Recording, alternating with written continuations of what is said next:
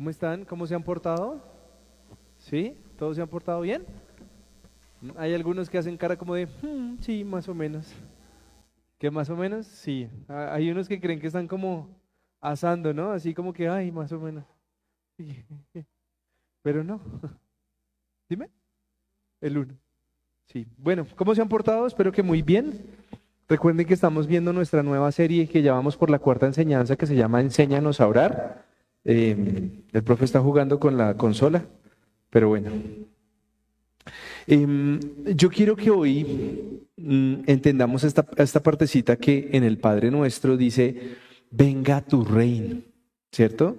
Y nosotros ya hemos estado trabajando, ya hemos estado entendiendo algunas cosas, eh, nos quedó claro por qué no deberíamos de estar haciendo repeticiones vanas, por qué no deberíamos estar em, diciendo cosas sin creerlas, ¿cierto? Luego también eh, vimos que, que tenemos un Padre compartido, que es un Padre de todos, en donde los niños caprichosos pues los van a dejar ahí un ratico. No mentiras, eso fue interpretación mía. Em, ¿Qué más vimos? ¿Qué más se acuerdan? Ay, eh, hace ocho días nos dimos cuenta de, de la reverencia que nosotros deberíamos tener hacia, hacia Dios, porque nos hemos vuelto así como medio, ¿cómo decirlo? ¿Cómo decirlo? Como que creemos que existe, pero la realidad es que eh, eso está como de, de dientes para afuera, pero realmente no lo sentimos. Entonces, yo creo que esas son las cosas que nos han permitido volver a estudiar esto y que nos permiten todos los días decir, ¿será que yo sí tengo un padre? Yo hablaba esta semana con, con alguien y yo le decía que si yo no hubiera hecho un proceso de sanidad en mi vida, esta serie no la hubiera elegido. Porque es que es muy fácil hablar de las cosas que, que tú dominas, ¿cierto? Cuando tú, por ejemplo, en mi caso, mm, amar a mi esposa no es algo difícil. Entonces yo, yo a todos los hombres les hablo de respetar, de amar, de ayudar y demás. Pero cuando a ti te piden hablar de un padre, cuando tú no tuviste un padre en la infancia, pues esas cosas como que te ponen a prueba. Y eso es lo rico de esta enseñanza. Yo me la he disfrutado muchísimo. Entonces, vamos a arrancar y quiero que arranquemos recordando que aprendimos el término Abba Padre, Padre querido. Y yo quiero que tú partas de ahí. ¿Cómo te sientes tú hoy? ¿Realmente sientes que tienes un Padre querido? Esa canción que nos tocaba ahorita, Eric, hermosa. Entendiendo que tenemos errores, que, que no somos los mejores, que él decía algo que me gustó mucho porque decía es como sabiendo que no somos tan chéveres, o sea, como que tenemos partes que no nos aguantamos ni nosotros mismos, Él nos ama. Y yo decía, eso es verdad porque uno a sus hijos, yo conozco a mis hijos cuando les da por hacer pataleta y digo, aunque no me guste la pataleta, también los amo. ¿Listo? Entonces, vamos a, arrancar hoy a meditar en el término, venga tu reino. Y yo creo que para que arranquemos por ahí, muchas personas están confundidas qué es el reino de Dios, ¿sí?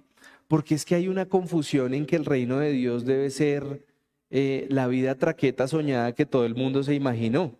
Entonces, no, casa, carro, beca, eh, piscina, yate. Tengan cuidado porque los yates quedaron de moda desde las últimas campañas presidenciales. Entonces, tengan cuidado si usted dice que se va a ir en yate porque puede ser peligroso para su, su hogar. Pero muchas personas consideramos que el problema es que es que el reino de los cielos tiene que ser solo bendiciones. Tiene que ser es que es que yo esté bien. Es que a mí me vaya bien, que a mí se me den las cosas que yo quiera, que la persona que yo anhele que sea mi esposo o mi esposa tiene que ser esa, que el trabajo que yo anhele tiene que ser, que el producto que yo quiera comercializar sea el producto que mejor margen tiene. Y entonces se vuelve un capricho como de, ah, no, el reino de Dios tiene que ser es donde yo esté bien. Y yo hoy con todo el respeto de ustedes, pero tengo que venir a matarles esos globitos, porque es que el reino de Dios es otra cosa, ¿listo? Jesús nos enseña eh, la reverencia, la reverencia hacia el Padre, eh, nos enseña temas de santidad eh, en un mundo que hoy no nos enseña santidad, hoy no nos enseña virginidad, hoy no nos enseña matrimonio, hoy nos enseña mente abierta, em, todos contentos por raticos, y eso no es así.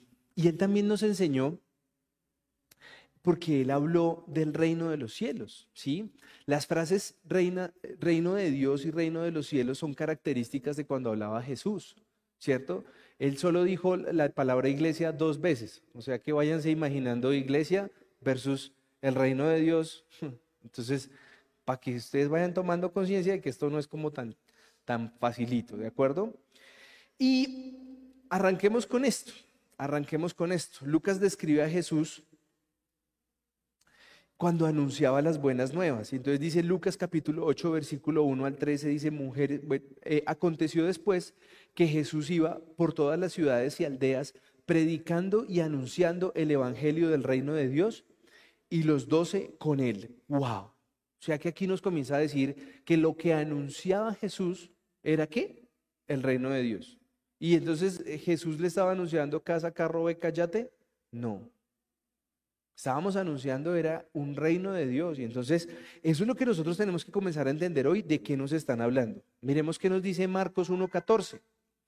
Después de Juan fue encarcelado, Jesús vino a Galilea predicando el evangelio del reino de Dios. ¿Predicando qué? El evangelio del reino de Dios. Listo.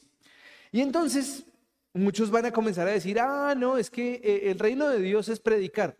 Tranquilo, tranquilo. Respire porque para allá no vamos. Vamos a comenzar a desglosar eh, la palabra reino y nosotros vamos a poder tener tres eh, interpretaciones posibles de esta situación, ¿cierto? Una interpretación en el pasado, y miren lo que dice Mateo 8, 11, 12. Oigan lo que les digo, muchos gentiles, al igual que este soldado romano, irán de todas partes del mundo a sentarse en el reino de los cielos con Abraham, Isaac y Jacob. En cambio, muchos israelitas que deberían estar en el reino de Dios serán arrojados a las tinieblas de afuera, donde todo es lloro y crujir de dientes. Entonces uno comienza a imaginarse, oiga, eso ya pudo haber pasado, ¿cierto? Pero también hay un presente. Miremos un presente, como si el reino de Dios fuera en presente. Y nos lo dice Lucas 17, 21. No van a decir, mírenlo acá, mírenlo allá. Desen cuenta que el reino de Dios está entre ustedes. Y entonces uno comienza a decir, entonces, ¿pon de hoy? ¿E, ¿Esa, ¿Ese en pasado ya sucedió y yo no puedo entrar? ¿O estoy en él? Y para conformar el tema, podríamos decir, Miren lo que dice Juan 18:36. Respondió Jesús, mi reino no es de este mundo, sino mi reino, perdón, si mi reino fuera de este mundo, mis servidores pelearían para que yo no fuera entregado a los judíos, pero mi reino no es de aquí.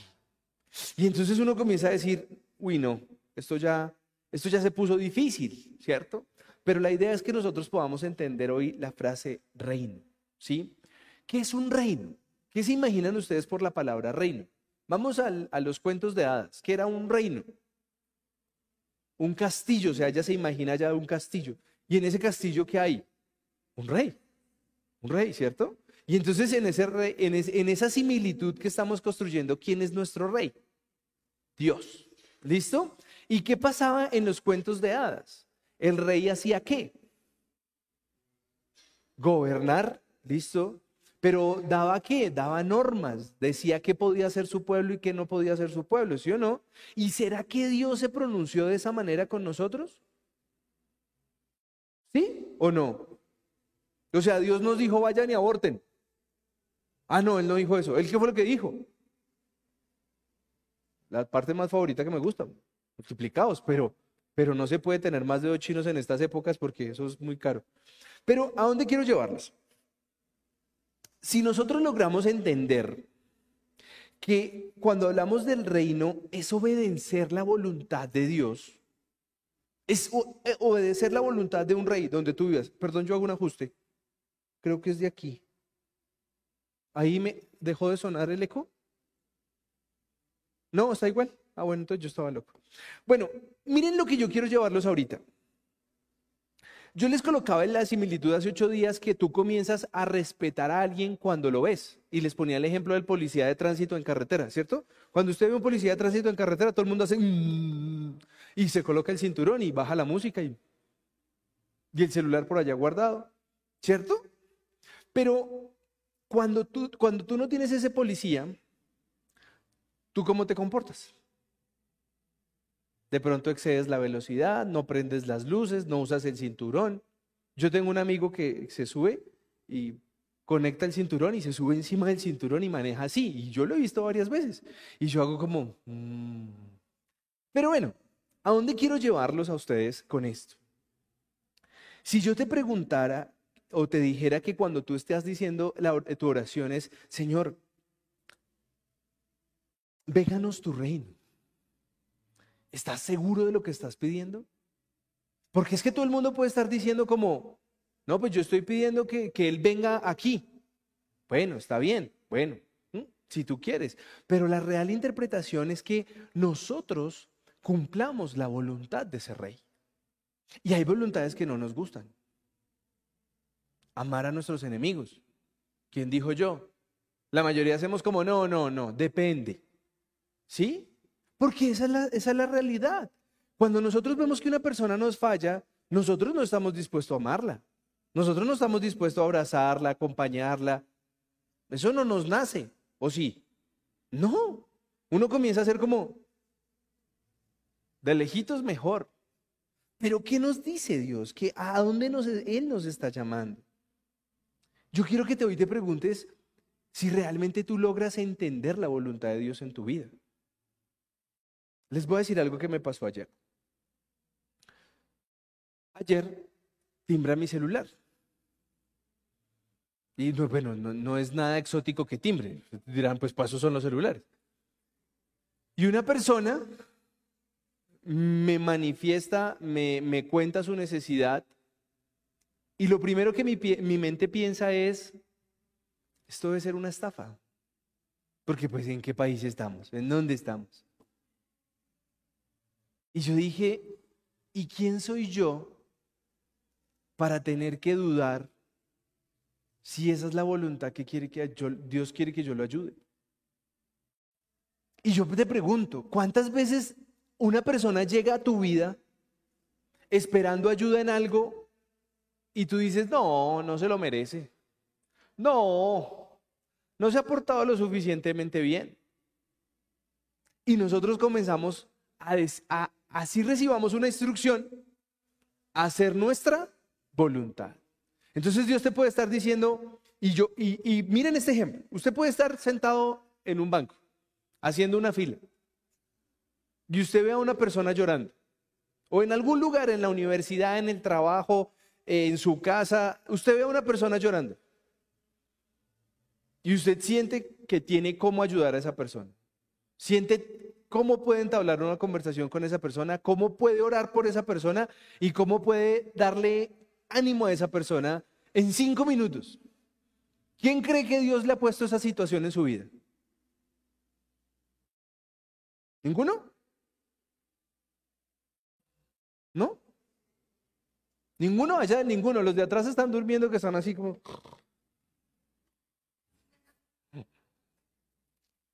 Y muchos hacemos como, yo estoy ocupado. Que, otro, pues mire a ver quién lo escucha. Y yo te pregunto, ¿qué pensará Dios en ese momento? Voy a ponerme en la posición de papá. Y yo hago esto como papá. Mis hijos tienen algunas responsabilidades en la casa, porque hay que ponerles responsabilidades. Y entonces yo veo que durante el día ellos no cumplen sus responsabilidades.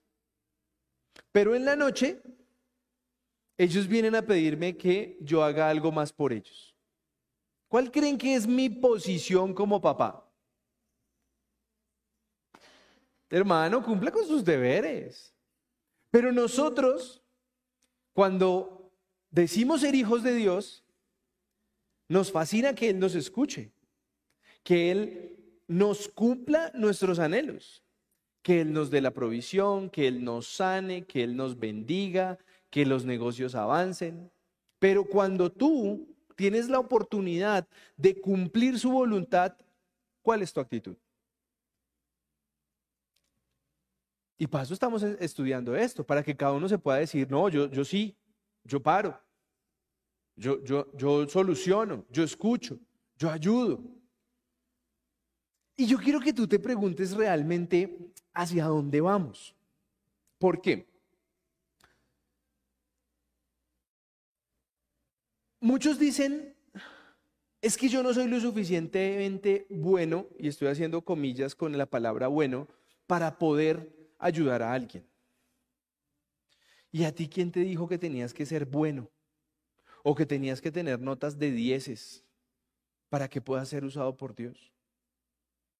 ¿A ti quién te dijo que para ayudar a una persona que tiene una necesidad, que tiene hambre, que está en la calle, que está aguantando frío, que está desesperada porque no sabe cómo enfrentar una enfermedad de un hijo, tú tienes que ser una eminencia en el cristianismo? Y se dan cuenta cómo nosotros mismos nos comenzamos a excluir de la responsabilidad que tenemos como hijos de Dios.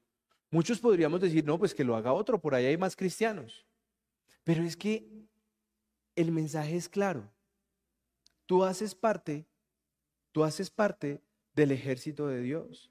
Y yo no te estoy diciendo que tenemos que irnos a una cruzada para conquistar Perú en el mundo cristiano, no, ya, ya hay otras iglesias mucho más grandes. Te estoy hablando de esa persona que tú conoces. Esa persona que tú le ves las lágrimas en los ojos y tú te haces, perdón el francés, el pendejo y ni siquiera pregunta, ¿estás bien? Sino que estoy ocupado hoy. Y te vas. ¿Está que, ¿Será que eso está bien en nosotros? ¿Será que eso está bien en nuestra actitud como hijos de Dios? ¿Será que eso es lo que realmente eh, nosotros estamos proyectando? Y entonces miren, miren la hipocresía de nosotros los cristianos cómo es. Nosotros llamamos a todo el mundo para que se vuelva al cristianismo, ¿sí o no? Fue cuando yo les dije que nos volvíamos una rosca y entonces, vente al cristianismo, ven, te invito a mi iglesia, ven. Y la persona no te ve nada de cristiano. La, la, persona no te ve nada del reino de Dios en tu personalidad, en tu forma de contestar, en la forma de llevar tus finanzas, en la forma de criar tus hijos, en la forma de llevar tu hogar, en la forma en que murmuras de tu jefe, en la forma que murmuras de tus padres, en la forma que murmuras de tu esposo. Y tú esperas que con la convicción de todos para la iglesia ya solucionamos el tema. Y la realidad es que nosotros debemos de comenzar a mostrar el reino de Dios. Yo, yo pregunto y yo pregunto, ¿cómo, ¿cómo nosotros hoy, y ustedes saben que esta es mi posición por lo que pasó con mi hijo mayor, yo cómo digo ser cristiano y defender el aborto? Y entonces todos dicen, no, es que tú no sabes lo que es em, eh, tener, una, tener el riesgo de una malformación en un feto. ¿Seguro? Yo le cuento la historia otra vez. No, es que usted no sabe porque si el niño viene enfermo y entonces toca operarlo y entonces qué tal que, que no pueda comer o qué tal que toque andar en una clínica. Pues ¿cómo le digo? Sí, yo sé eso. Y precisamente por lo que sé que puede pasar después de tener un hijo sano, es que le digo, no lo haga. Pero yo veo que hoy, hoy los cristianos nos volvemos muy acomodaditos y vamos encajando en donde nos sentimos cómodos. Nos como que ahí nos arrunchamos aquí, todos somos, esto está rico, esto está calientico. Y entonces comenzamos a coger unas posturas como, pues sí, sí, que aborte, sí, sí, y entonces nos defendemos con esta mentalidad. Allá ella le pondrá la cara a Dios. Si yo no estoy hablando de castigo, yo no estoy hablando de infierno. Yo nunca patrociné para la gloria de Dios un aborto. Pero les voy a decir que sí lo pensé. Y fue antes de conocer a mi esposa, cuando no era tan chévere como soy ahora. Porque yo decía, ¿qué tal yo papá joven? No, baila. hay que deshacernos de ese problema. Esas eran mis palabras. Y entonces hoy los cristianos comienzan a acomodarse, no, ay, pero es que esos muchachos tan jovencitos, eso, eso para qué se van a encartar. ¿Perdón? No, eso es mejor que se separen. ¿Perdón? No, es que ese papá nunca estuvo pendiente de él, entonces ahora el que va a estar pendiente del papá. ¿Perdón? Y entonces, ¿a quién estamos nosotros siguiendo? ¿Cuál es el reino que nosotros estamos anhelando? ¿El reino de ojo por ojo y diente por diente? Si tú me tratas bien, te trato bien, y si tú me tratas mal, entonces yo te pico. No, de eso ya conocemos harto en Colombia. O si no, pregúntenle a 6.400 X madres que les desaparecieron gente. Y yo quiero que tú hoy revises cuál es tu posición cuando tú dices, vénganos tu reino. ¿Cuál es? No, pues que todo sea amor y paz. ¿Será que esa realmente es tu voluntad? ¿Por qué no arrancas tú diciendo, yo quiero mostrar el reino de Dios? Porque yo llegué a una convicción y, y quiero invitarlos a ustedes a esto. Yo conozco pastores de todo tipo. Pastores frescos, pastores chéveres, humanos. Conocí a un man que llevaba tres horas al conocerlo y me dijo, y yo tuve este embarradón y me pasó esto y me pasó lo otro y yo, y hoy es uno de los que yo digo, bien hermano, me caes bien. ¿Por qué? Porque es honesto, porque es real, porque reconoce que tuvo un error en su vida y avanza. Pero hoy quiere seguir teniendo su vida en orden. Yo conozco pastores que no se reúnen con nadie. ¿Por qué? Porque son allá de la estratosfera en donde no, no somos dignos de verlos ni de hablar con ellos. Y yo conozco otros que pese a que su vida es una antitestimonio, voy a decirlo, ellos se juran que son la luz del mundo. Pero yo lo que quiero transmitirles hoy es, cuando nosotros digamos la palabra, vénganos tu reino, comencemos a ser nosotros el reino de Dios. Seamos amorosos, seamos diligentes, seamos respetuosos, honremos la verdad, honremos nuestra palabra, honremos a nuestros hijos, honremos nuestro matrimonio. Honremos nuestros deberes en la academia, en el trabajo, en donde tú estés. Pero ¿cómo nosotros queremos recibir un reino de Dios? Eh, decir que, que venga nuestras vidas cuando nosotros realmente no queremos cumplir la voluntad de Dios. Y aquí es donde se centra este mensaje. Qué hipócritas somos cuando queremos un mundo mejor, cuando anhelamos un mundo mejor, pero de nosotros no nace nada diferente. Cuando le enseñamos a nuestros hijos de que eh, vágase allá, vágase allá y sáltese la fila.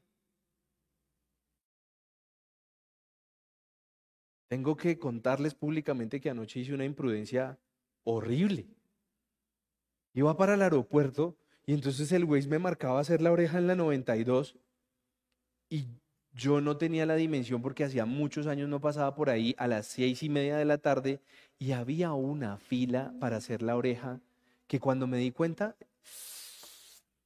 hice una doble, hice una doble línea en la oreja del pente. Me sentí horrible. Y coloqué tres veces la direccional y ningún carro me dejó meter porque dije, esto es una grosería lo que estoy haciendo. Lo hice. Ahora, no es que me sienta orgulloso de eso. Sí, le saqué cinco minutos a mi cuñado que venía atrás y él sí hizo la fila.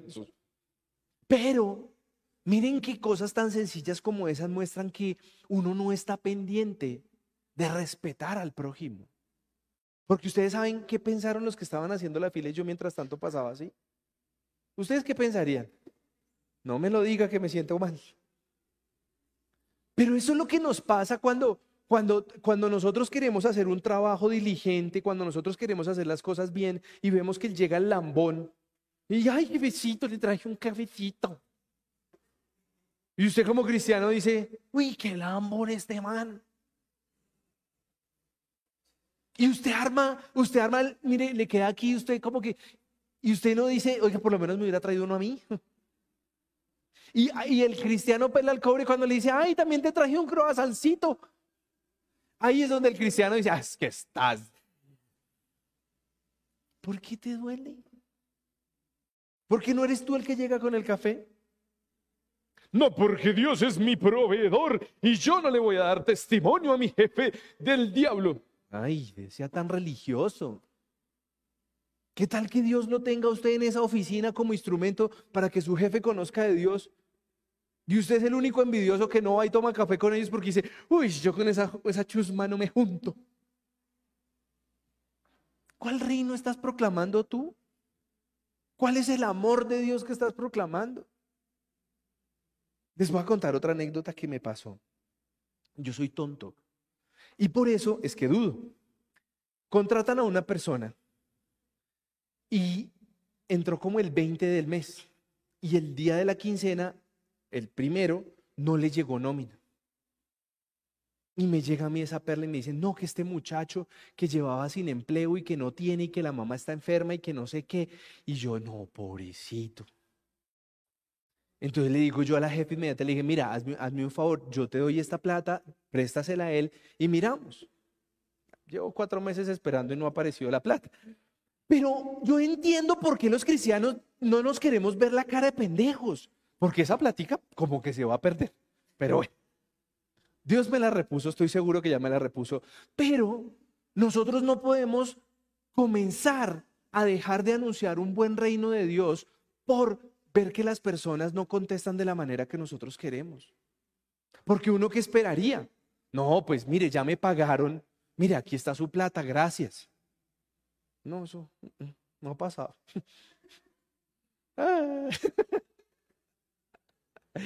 Pero nosotros hemos dejado, ¿y por qué creen que yo ayer cuando me llaman yo decía, ¿cómo que me van a robar? No importa. Si Dios me dice, miren, cuando yo colgué ese teléfono, yo decía como, ¿otra vez vamos a perder esa platica? Y era como si dijeran, ¿va a hacer caso o no va a hacer caso? Yo sí, señor, ya, ya me muevo.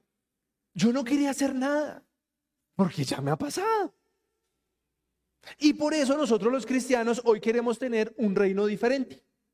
Un reino en el que no me van a ver la cara de pendejo, en donde no me la van a montar, en donde usted no sabe quién soy yo, y por eso nosotros no somos congruentes cuando decimos, venga tu rey. Y entonces, listo, John, me convenció. No estoy pidiendo que venga el reino de Dios, sino estoy haciendo mi propio rey.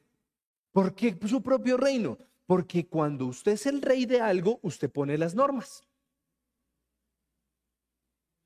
Yo no lo perdono, yo a ese no le ayudo, y esa es su norma. O sea que usted tiene dentro suyo, usted tiene un propio rey. Y usted tiene su castillo.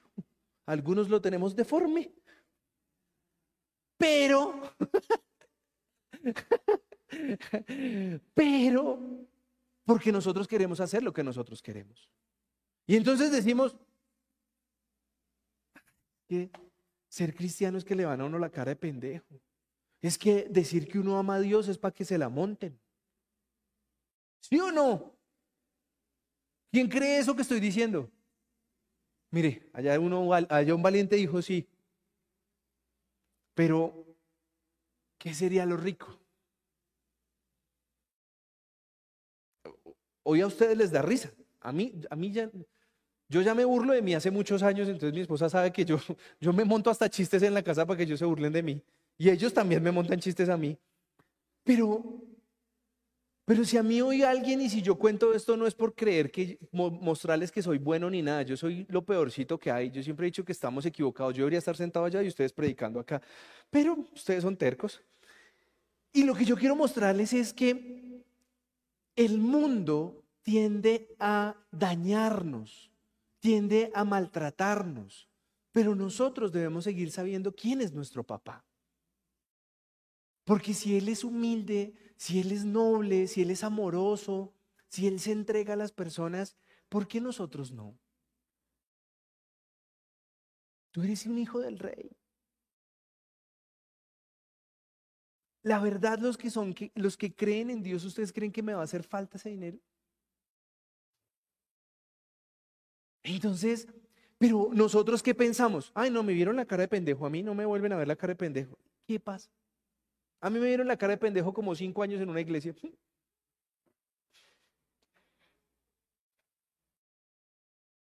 Ay, por bobo. Pues sí, la verdad. ¿Qué le digo yo? Ay, no, me engañaron, me usaron. Ay, usted fue el pendejo que no leyó la Biblia. Punto. ¿O no?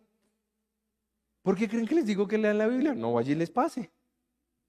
Entonces, vamos a, declararnos que, que nosotros sí realmente queremos recibir el reino de Dios.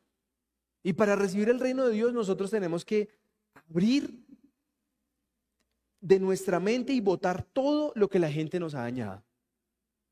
Porque cuando tú dijiste tus sentimientos a una persona, se burlaron de ti. Porque cuando tú le declaraste amor eterno a ese mechudo, se burló de ti y te olvidó. Esa que tú le mandaste esa credencial de corazoncitos con peluche, te lo devolvió un día. Así son, para que ustedes sepan. Algunas se rieron de los, de los peluches. Toma tu peluche, ya no te quiero. Así son las mujeres, aprendan nombres. Pero yo hoy quiero que nosotros entendamos, bueno, Johnny, entonces, ¿qué hacemos? Esto es muy difícil. Uno ve en las noticias que se roban el alimento de los niños, que se roban en la alcaldía, que se roban aquí, que se roban allí, eh, que, la leche ya no es leche, que la leche la rinden con agua, que el arroz ya no es arroz, que el arroz es, entonces es caucho. Eh, uno ve una cantidad de vainas que yo digo, antes comemos, oiga. Donde uno creyera todo lo que uno dice, yo no como eso, yo de eso tampoco. Porque hemos recibido tanta información que nos tiene prevenidos. ¿O no? Por eso. En su familia alguien bebió y todo el mundo le dice, uy, otra vez estará tomando. Y en el tonito, en el tonito. Yo se los digo porque a mí me pasa. Hmm. Yo puedo cambiar fresco. Me gustó y harto, pero ya no. Pero nosotros nos quedamos con esas, esas actitudes que marcan la desconfianza entre los seres humanos y nos llevan a ser personas que queremos montar nuestro propio reino. Y en nuestro reino las cosas se hacen como yo digo y yo perdono como yo digo y yo ayudo como yo quiero. Y eso no se hace de esa manera porque no me parece, porque yo no voy a perder. Y ahí usted montó su reino. Y cuando usted montó su reino, usted no está recibiendo el reino de Dios. Y la única manera que realmente nosotros podemos ser hijos de ese rey.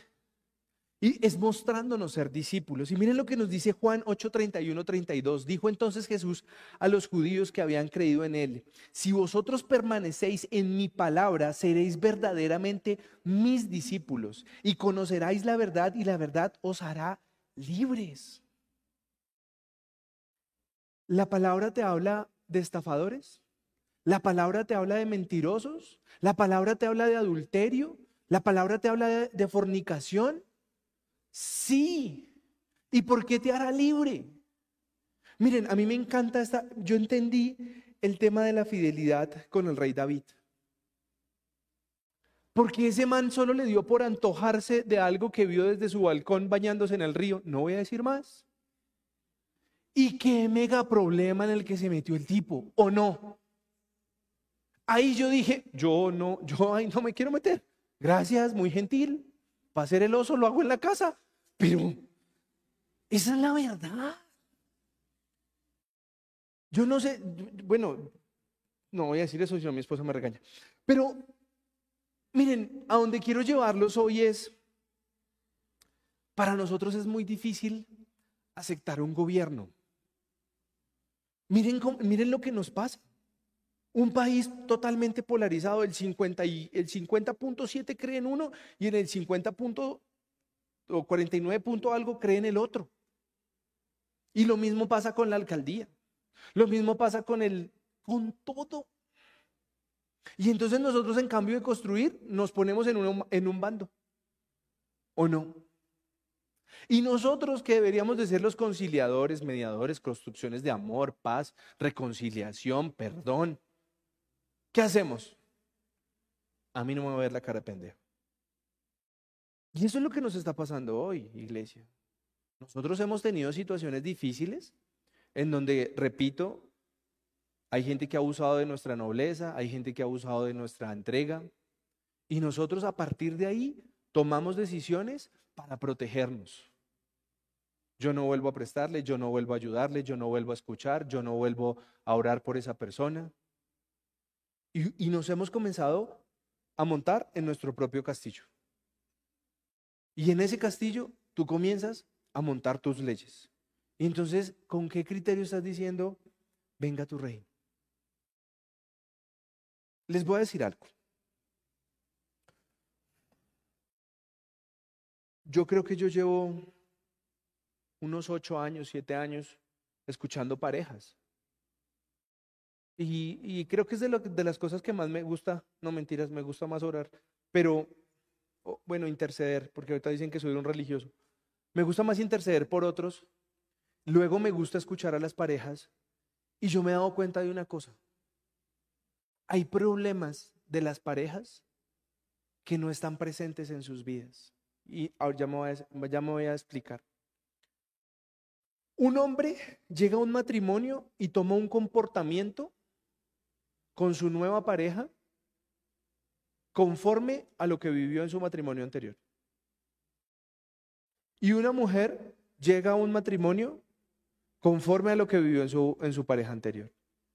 Y cada uno está parado en dos posiciones. No me va a pasar lo que ya me pasó. Y no se ponen de acuerdo. No se ponen de acuerdo. Y entonces algunos estarán diciendo, y si yo me casé solo una vez, entonces ¿por qué tengo problemas? Porque usted está imitando a su papá o a su mamá. Alguno de los dos usted lo tiene calcado. Y ella tiene calcada a la mamá o al papá, alguno de los dos. Ay, mire, yo he escuchado esto durante siete años y en la mayoría de las veces yo le digo, ¿y dónde aprendiste eso? ¿Por qué tomaste esa actitud? Ah, no, porque es que eso no me puede volver a pasar. Y eso es lo que hoy, hoy está pasando en nuestras vidas. Ahora, ¿cuál es la solución? Si vosotros permanecéis en mi palabra, seréis verdaderamente mis discípulos. Yo le decía algo a mi esposa anoche, porque le conté, ¿no? Le conté. Dije, no, imagínate que me pasó esto, me llamaron y no sé qué. Y entonces ella también se quedó así mirándome como, mm". le faltó decir fue pilas lo tumban, ¿no?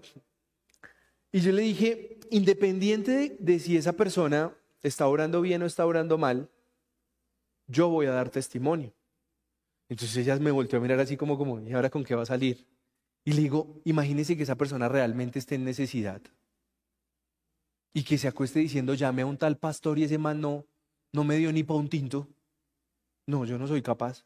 ¿Qué tal que uno llegue allá al cielo? ¿Qué oh, Jesús? ¿Qué más bien o qué? Y lo miren a uno así como, ¿y usted qué?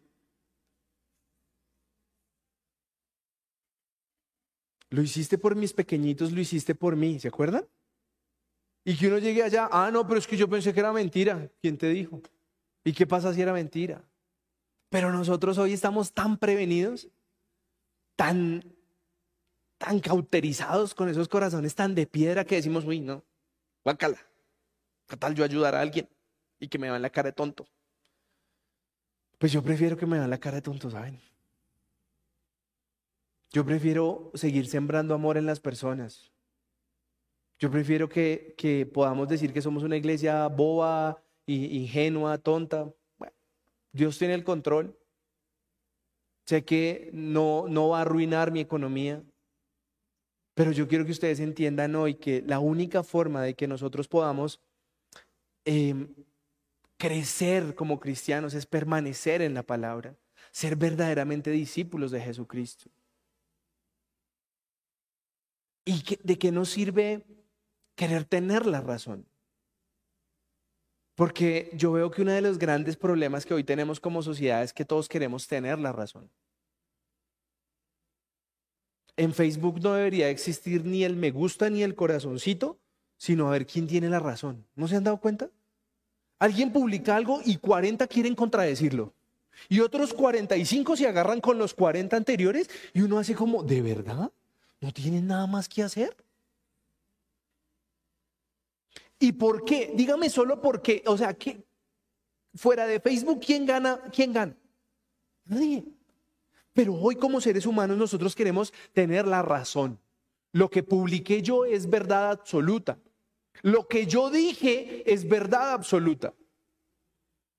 Y yo aprendí al acompañar parejas a escuchar las dos caras de la moneda. Entonces cuando mi esposa me da un argumento, yo le digo, nos falta información en ese argumento. Porque así construimos un hogar. Pero cuando tú te paras en la posición de eso fue lo que yo tenía para decirle hoy a usted y hasta mañana porque no quiero pelear más, y uno hace como, wow, qué sabiduría. ¿Y qué piensa el otro? ¿Por qué te habla así? ¿Por qué contesta así? ¿Por qué tomó esa decisión? Y eso no te interesa. Y no te interesa es porque no quieres ser un discípulo de Jesucristo. Fuimos llamados hasta a ser humildes, a ser mansos, a anunciar que hay un Dios que nos puede restaurar nuestra vida. Pero hoy nos importa es, ay no, yo anuncio es que yo tengo la razón. Es que si usted votó por el de te está equivocado, pero si votó por Petro entonces está bien. ¿Qué le pasa, mano? Dígame dónde guarda usted la razón. Levante la mano el que tenga la razón. ¿En qué? La razón puede ser tan variable como la luz. Desde el ángulo en que usted esté puede tener la luz suficiente o puede tener la razón. No, es que la temperatura en todo el planeta son 40 grados. ¿Está seguro? No. Y entonces todo el mundo hoy está, es que lo que yo le estoy diciendo es verdad. Es que usted tiene que creerme a mí. Yo aquí lo único que hago es transmitirles un mensaje para que sea el Espíritu Santo quien los convenza a ustedes, no soy yo. Y aquí es donde yo digo, nos hace falta conocer la verdad. El versículo nos dice, y conoceréis la verdad y la verdad os hará libres. ¿Por qué, John? ¿A qué te refieres con eso de conocer la verdad? ¿Cuántas personas en esta ciudad, en el mundo, en otros planetas necesitan conocer que la, la vida sin límites, y voy a poner un ejemplo práctico, una vida con exceso de economía, o sea, con exceso de dinero, con libre alcohol, con libre vida nocturna, no termina bien. ¿Alguno me cree que eso es verdad? ¿Sí? ¿Me cree? ¿Tú me crees? ¿O, no? No, alguno me dice, estos polluelos dicen, no, pues yo no, yo no la he pasado así, ¿cómo voy a saber si es bueno o no? Los de atrás dicen, sí, sí, yo ya sé. Claro, ya tienes más de 40. Estas juventudes dicen, no, yo no he vivido. Mira, ella está diciendo como, no, todavía apenas voy a comenzar. Pero hay veces cuando nosotros necesitamos querer ir a conocer todo, para hasta no probarlo y no tener la razón, nos lastimamos. Y nosotros necesitamos muchas veces entender que lo que necesitamos es estar centrados en Cristo. En que nosotros podamos decirle, Señor, hazme libre. ¿Cuántos hoy tenemos en nuestra casa tres pares de zapatos que no necesitamos y por favor levanten la mano? Ah. Miren, atrás también hicieron por allá. ¿Por qué? Porque nosotros creemos que cuando abrimos el, armario y vemos un reguero de zapatos, ahí hay satisfacción. Hasta cuando toca limpiarlos. Uno dice, ay, Sonia. Así se llama la señora que nos ayuda en la casa, porque si no, ahorita dicen que es que le estoy pidiendo el favor a alguien de la iglesia. Si usted tiene tres pares de zapatos, ¿qué pasa? Ay, ¿qué tal? Me ven cara de pobre. Esos no me salen con toda la ropa. ¿Pasa o no pasa? Es que toca tener unos bajitos, medios, altos y lochuzos. Y yo hago, para mis zapatos se traduce igual comodidad. Las mujeres no entienden eso y no lo van a entender nunca en la vida. Pero no, yo necesitaba entender que necesitaba tener un closet lleno de zapatos para decir, oiga, yo no necesito tantos zapatos. ¿Sí o no? ¿Podemos vivir con cinco camisetas? ¿Quién tiene más de cinco camisetas? Bueno, con siete, porque algunos comenzaron lunes, martes, no, no, no alcanzo. Pero nosotros nos llenamos de una cantidad de información en donde creemos que, que eso es necesario, vital en nuestra vida. A muchos nos criaron con que estudie, viaje, conozca, pasee y vívase la vida. ¿Sí o no? Y uno se le imaginaba ya como que, ¡wow! Cuando mi esposa dijo que se iba a casar, ¿tenías 21 años? 23. Cuando la logré convencer, dijo, tenía 23. Bueno, 24, no, como 23. Imagínense, tenía 23 años y en una familia donde le habían dicho, usted tiene que vivir la vida, usted tiene que trabajar, usted tiene que conocer el mundo, usted tiene que gozar. Mi baila converse semejante bellecita que no era nada querido que se case con él. Pues esta familia hizo como, no, la perdimos. Porque ¿quién le instauraron a ella? Viva la vida, viaje, conozca, pasie. Eso no se case, no tenga hijos, eso para qué. Y para la gloria de Dios, ella decidió casarse con este partidazo que le puso la vida. Y hoy es feliz. Pero muchas personas dicen, no, espere un momentico, espere un momentico porque yo sí quiero ir a vivirme la vida, yo sí quiero eh, eh, hacer el, eh, casarme, no, no quiero casarme, no quiero tener hijos, quiero ser la tía consentidora. Y cuando se, les, cuando se despiertan, no voy a decir nada más, pero ya la mayoría lo entendió. ¿Por qué? Porque nos subimos en un tren de una sociedad en que, en que te dice la supuesta verdad pero no es una verdad en Jesucristo. Pásala bueno. Yo llegué a la universidad creyendo que yo iba a lograr hacer, generar una escasez de licor en Bogotá y no lo logré, no lo logré y lo intenté. Pero ¿cuál era mi, mi, mi visión? No, es que en la universidad hay es que pasarla bueno. ¿Cuál bueno? ¿A quién le gusta manejar con guayabo? Nadie. ¿A quién le gusta amanecer sin plata? Nadie. Pero uno cree que eso es bueno hasta que lo vive. ¿Y qué nos dice el versículo? Y conoceréis la verdad y la verdad os hará libres. Y muchas de las cosas que hoy nos han hecho montar nuestro propio reinado, ser nuestros propios reyes, es esas. Es querer probar que eso que nos vendió el mundo tiene que ser verdad. Y entonces vas, te estrellas, te separas, El chino dura ocho días en un lado, ocho días en el otro. Y luego si crees que, mejor construir un hogar vale la pena. ¿Por qué? Ah, no, porque es que yo conocí una mujer que bailaba delicioso. Pues chévere que baile delicioso. Pero yo prefiero que, que nos guste hablar. Que podamos hablar. Porque hay cosas que van a dejar de funcionar. Y ya no va a ser solo ir a bailar, sino que va a tocar cogernos de la mano y mirar el atardecer y tomarnos un café. Entonces, ¿a dónde quiero llevarlos hoy? ¿Cuál es la conclusión que, que quiero dejarles hoy?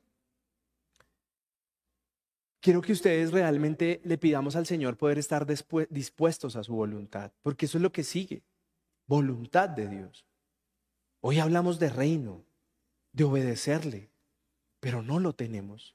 Y entonces seguimos siendo unos cristianos de papel, que nos da agua y nos desbaratamos. ¿Por qué? Porque somos reyes de nuestras propias vidas. Que nosotros estemos dispuestos a jugárnosla por Dios. Que cuando una persona quiera decir, ya esto no da más, ok, yo te ayudo, yo te apoyo. Pero nosotros hoy no queremos meternos en la vida de nadie. Nosotros hoy queremos estar en una zona de confort Em, hay una tendencia a que cada día estemos más alejados de la sociedad. La pandemia nos ha dejado cada uno detrás de un tapabocas. A algunos les fascinan los tapabocas. Y la excusa es el, el, no, es que me estoy preveniendo el virus. Pero hay gente que le fascina andar con tapabocas porque quiere estar oculto, porque no quiere que lo vean, porque no quiere socializar. Hay gente que dice, yo me estoy cuidando y no salgo de la casa y esa fue la mejor excusa. Pero nunca ha salido de su casa. Nunca tiene, no, no quiere tener amigos, no quiere congregarse en la iglesia, no quiere hablar de la iglesia. Quiere seguir haciendo su voluntad metido en su casa. Y hay otros que también no nos dejamos incomodar, porque Dios nos quiere usar, pero no lo hacemos. Queremos seguir reinando en nuestro castillito. ¿Y será que cuando tú dices en tu oración, Señor, que se haga tu voluntad y no la mía, ese es el tema dentro de ocho días. ¿Será que lo vas a poder sentir de corazón? ¿O lo estás diciendo como muletilla? Ah, eso le pega un versículo ahí para que se acomode a la oración a ver si sube más rápido. Sabiendo que tú quieres hacer lo que a ti te gusta. Yo no voy a perdonar a ese, ese no me cae bien, con ese no me voy a hablar, ese que ni me escriba, ese ya lo bloqueé, ese no lo sigo, ese no lo acepto. ¿Será? ¿Será que nosotros estamos diciendo, Señor, ayúdame a construir armonía en mi familia? A mí me da risa las familias gigantes. Yo nunca tuve una familia gigante. Pero yo veo las grandes familias que dicen, no, es que somos 35 primos y 20 no se hablan. ¿De qué sirve? No, es que somos cinco hermanos y nunca celebran un cumpleaños. Yo, ¿cuál es la diferencia? Entonces hoy les clamo y le clamo al Señor que ponga en sus corazones que podamos estar dispuestos a entender cuál es la voluntad de Dios, cuáles son los mandatos de Dios, amar al prójimo, calmar la necesidad, honrar la vida, honrar la vida. Dante Gebel hace 15 días daba una estadística que cada 20 segundos, cada 20 segundos muere un niño de hambre en el planeta. ¿Y a cuántos nos está afectando? Dijo él, yo dormí bien anoche. Y esa es la realidad, hay tanta necesidad que hoy no nos importa. Y entonces queremos tener una voluntad amañada a mi comodidad, a mis anhelos. ¿Y para dónde vamos? No vamos. Entonces, Eric, si quieres, oro y, y, tú continúas o ya cierro con esto. Les pido que se pongan de pie para que puedan alabar al Señor, para que nos vayamos exclamándole al Señor que nos dé un corazón noble, un corazón dispuesto, un corazón que podamos decirle todos los días, Señor, glorifícate, úsame, y que no siempre queramos que sea nuestra voluntad. Rico, rico ser una familia bendecida, rico ser un hogar próspero, pero pongámosle un propósito a eso. Pongámosle un propósito de que alguien que, que esté pasando necesidad, no para que nos den las gracias a nosotros, no para que la gente te esté buscando a ti para idolatrarte, sino para que la gente pueda sentir que ese Dios que tú sigues fue quien te usó para llevarle la provisión a su mesa, para calmar esa necesidad, para reconciliar esa relación. Pero les pido que dejemos de pensar que la vida se tiene que hacer conforme a mí me gusta. Porque ahí es cuando tú dices, esto es mi reino. Y en mi reino se hace lo que yo diga. Y nosotros no somos de este reino. Nosotros somos del reino de Dios. Amén. Dios los bendiga. Feliz semana. Y quiero levantar a ti mis manos. Maravilloso Jesús, milagroso Señor. Llena este lugar de tu presencia. Es descender tu poder a los que estamos aquí.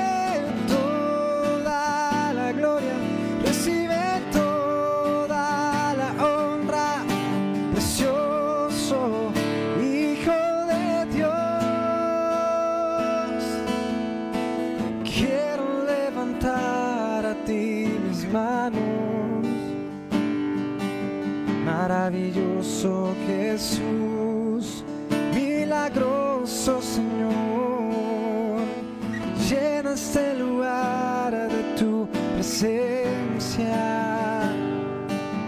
haz descender tu poder a los que estamos aquí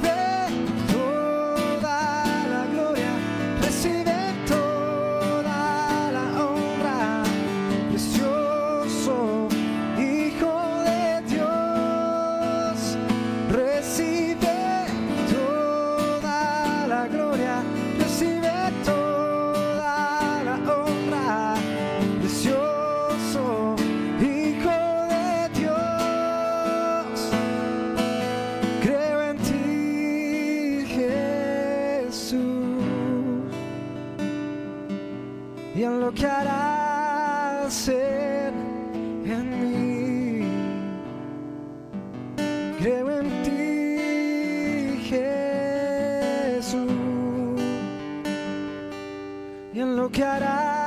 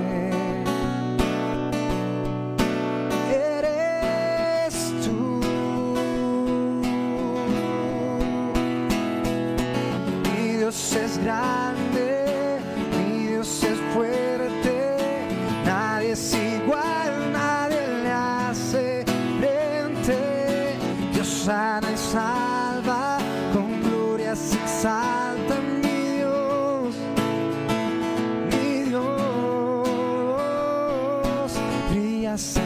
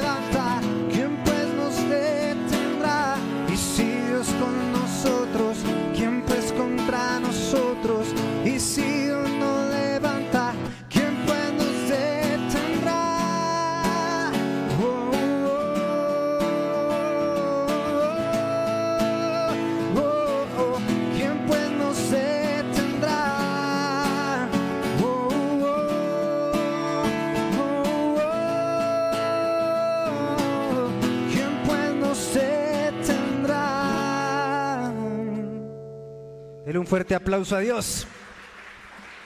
Feliz semana, Dios los bendiga, nos vemos dentro de ocho días.